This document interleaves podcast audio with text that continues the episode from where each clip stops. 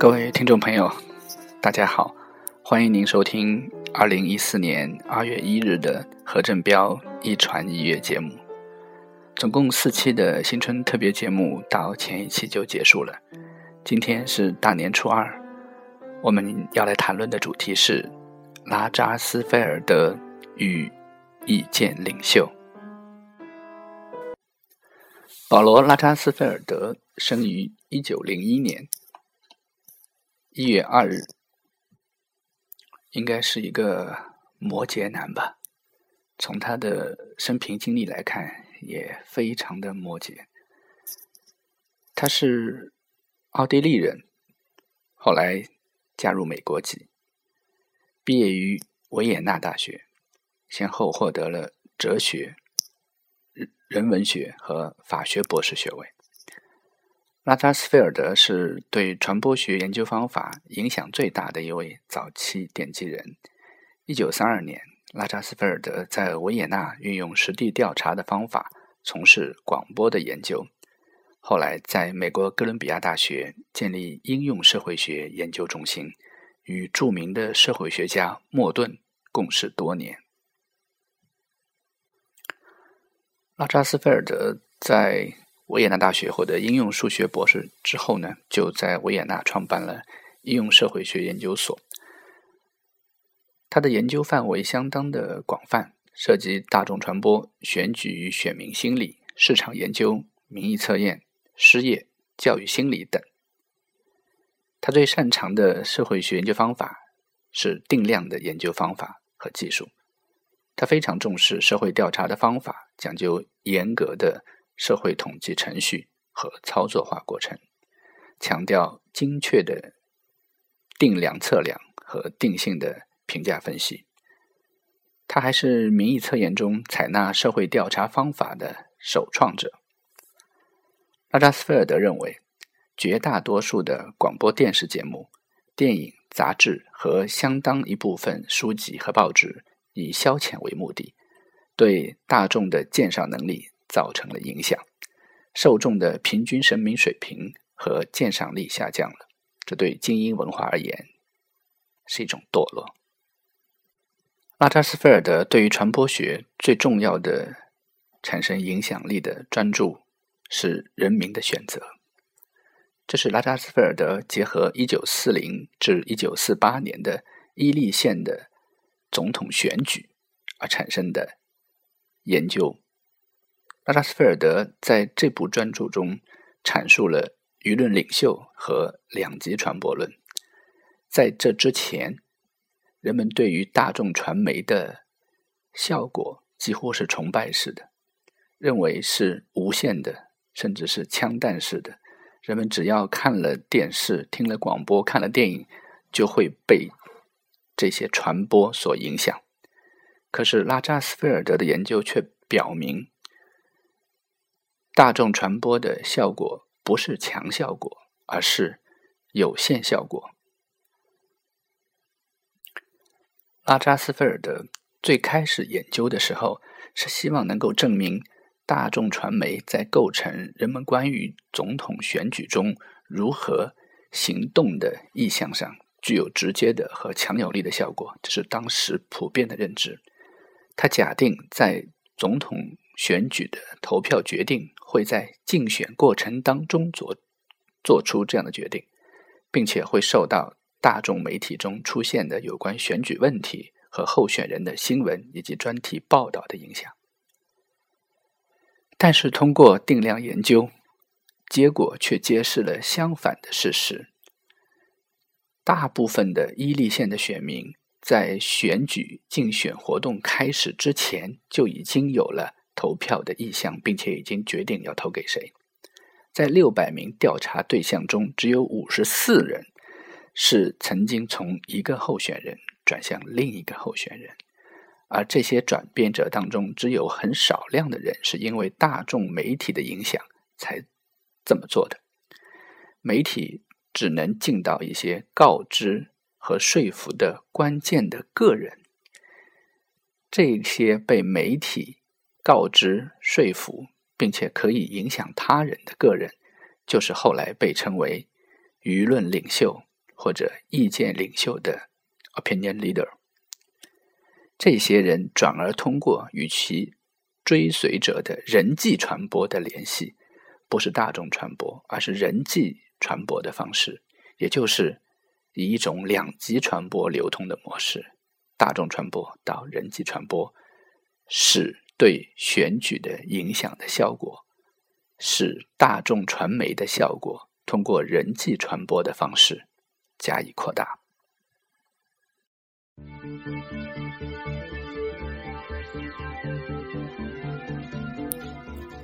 我们现在听到的就是有一支摇滚乐队叫 Violet 紫罗兰带来的 Leader 领袖。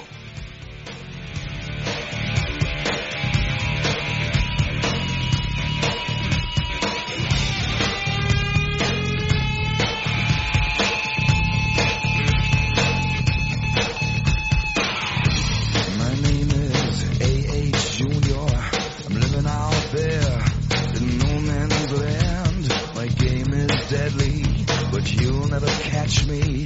I'm living within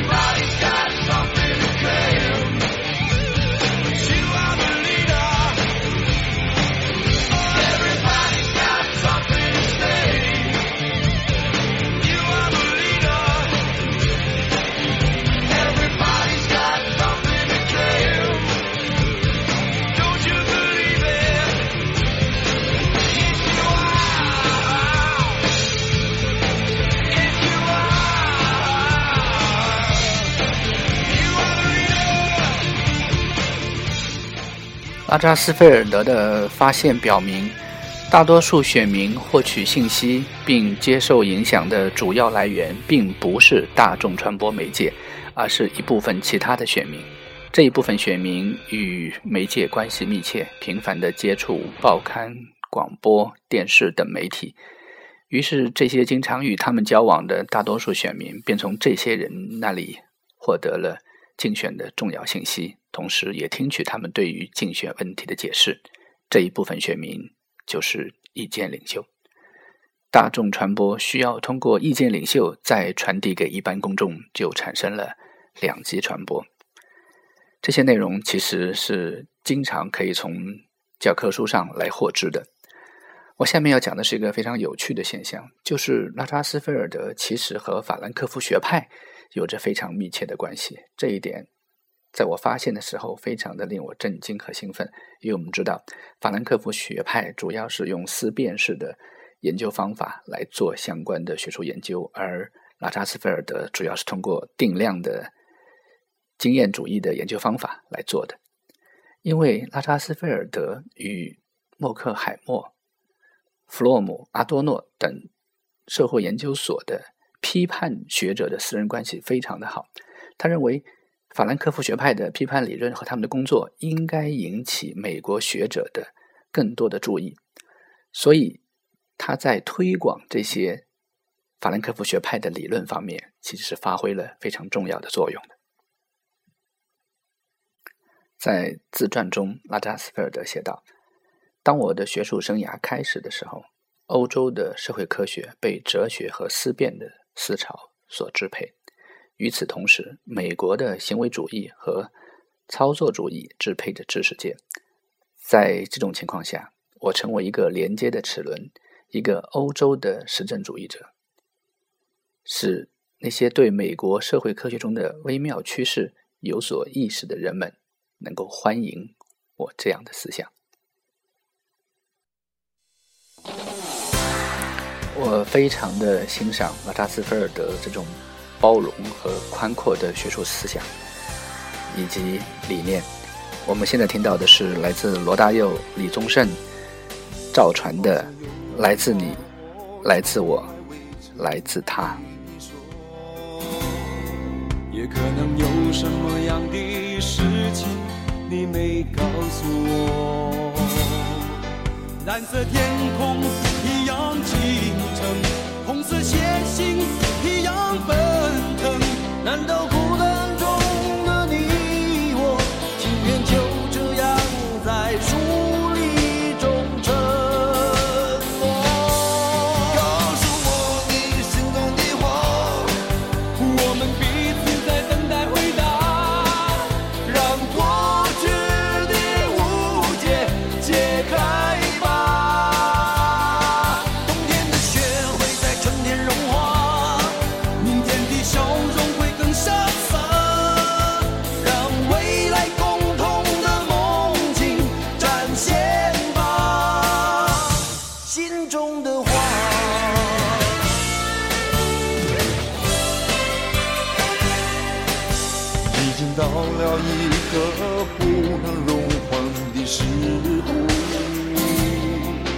感到一个来自漠视情怀的怒吼。蓝色天空。